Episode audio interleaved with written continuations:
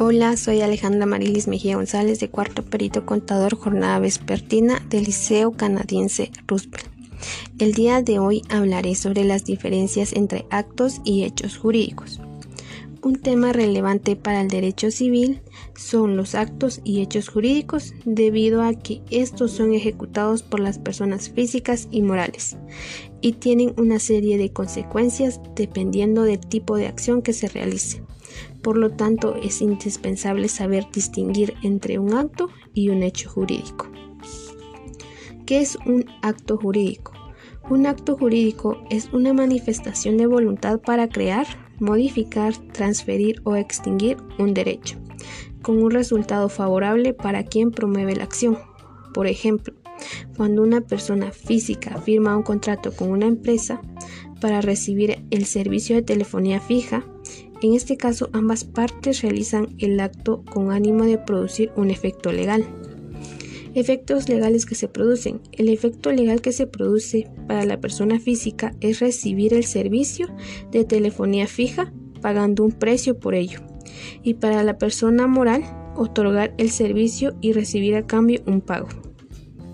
Por lo tanto, se puede identificar claramente que tanto las personas físicas como las morales llevan a cabo actos jurídicos con frecuencia. Otros ejemplos son pagar con la tarjeta de crédito, adoptar a un menor, contraer matrimonio, interponer una demanda, comprar un automóvil, pagar impuestos, registrar una marca, etc. Elementos esenciales del acto jurídico.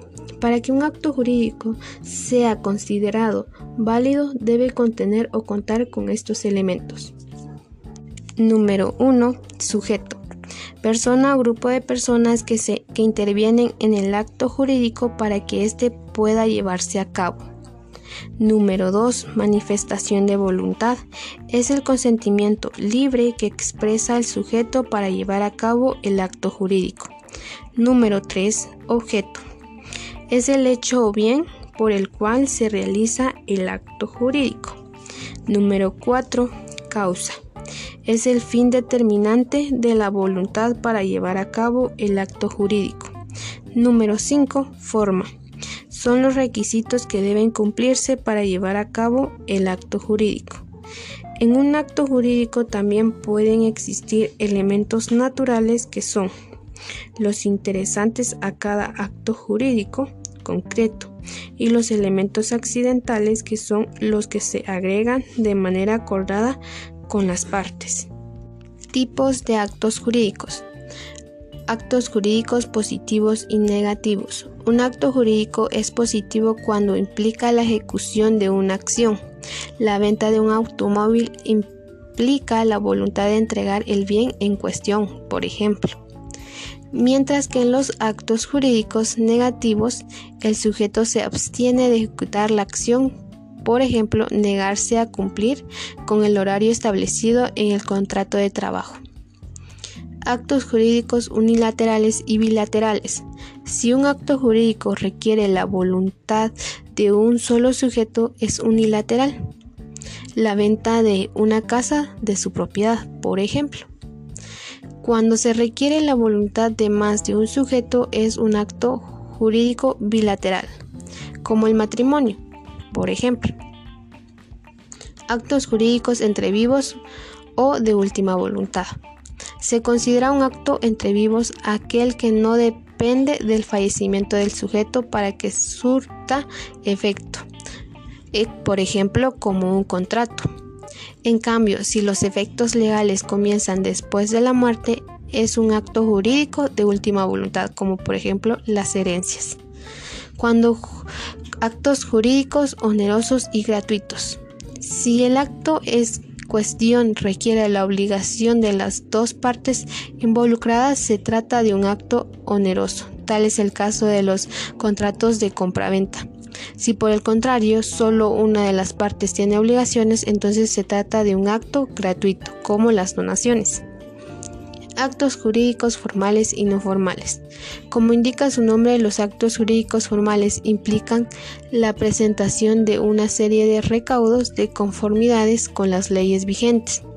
Para efectuar un matrimonio civil se requiere la presentación de ciertos documentos. Por ejemplo, esto no es necesario en los actos jurídicos no formales, como es el caso de los contratos de alquiler. Actos jurídicos principales y accesorios.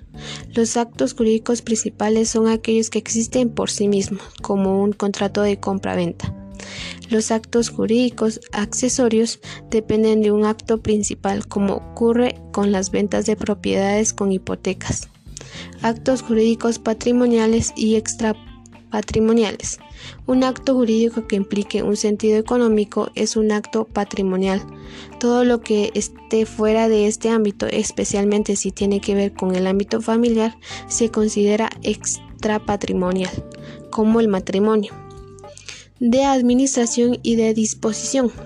Es un acto de administración el patrimonio se conserva o aumenta tal y como ocurre con los alquileres, mientras que en los, en los de disposición el patrimonio disminuye como ocurriría con una venta. ¿Qué es un hecho jurídico? Un hecho jurídico es cualquier acto que tenga una consecuencia legal. Dichas consecuencias pueden incentivar la creación, modificación, transferencia o extinción de un derecho. Se puede originar de dos maneras. Hecho jurídico originado por la conducta humana. Se origina cuando una persona actúa voluntariamente y se producen efectos legales, aun cuando el autor de la voluntad no tenía intención de que se produjera.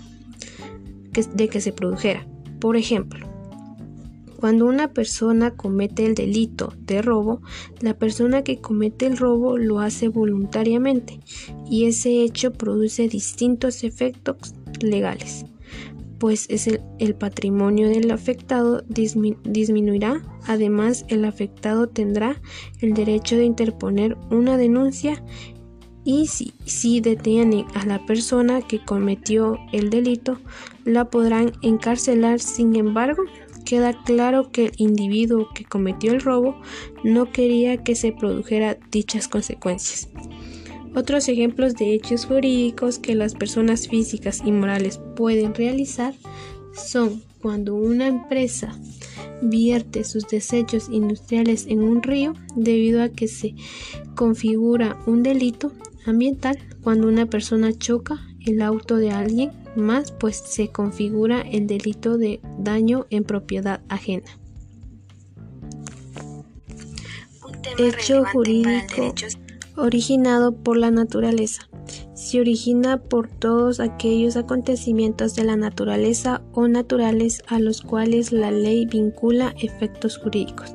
Por ejemplo, cumplir 18 años de edad es un hecho natural y la ley le atribuye efectos jurídicos porque la persona podrá hacer valer sus derechos por sí misma. O si un árbol se derrumba a causa de una fuerte lluvia y cae encima de un automóvil y, le daña, la autoridad correspondiente será la encargada de llevar el trámite y pagar los daños ocasionados al dueño del automóvil por no haber dado el cuidado necesario a los árboles. Existen otros tipos de hechos jurídicos, los cuales son, según su estructura, están hechos jurídicos simples, hechos jurídicos complejos, según el tipo de acción están hechos jurídicos positivos y hechos jurídicos negativos. Según su temporabilidad están hechos jurídicos simultáneos y hechos jurídicos sucesivos. Si bien todo acto jurídico es un hecho jurídico, solo los hechos jurídicos que sean de origen humano, lícito y voluntario pueden considerarse actos jurídicos. Y como conclusión, sabemos que un hecho jurídico es algo involuntario, mientras que el acto jurídico es algo voluntario, pero los dos producen consecuencias jurídicas. Muchas gracias. Esta ha sido mi, mi pequeño resumen sobre las diferencias entre hechos y actos jurídicos.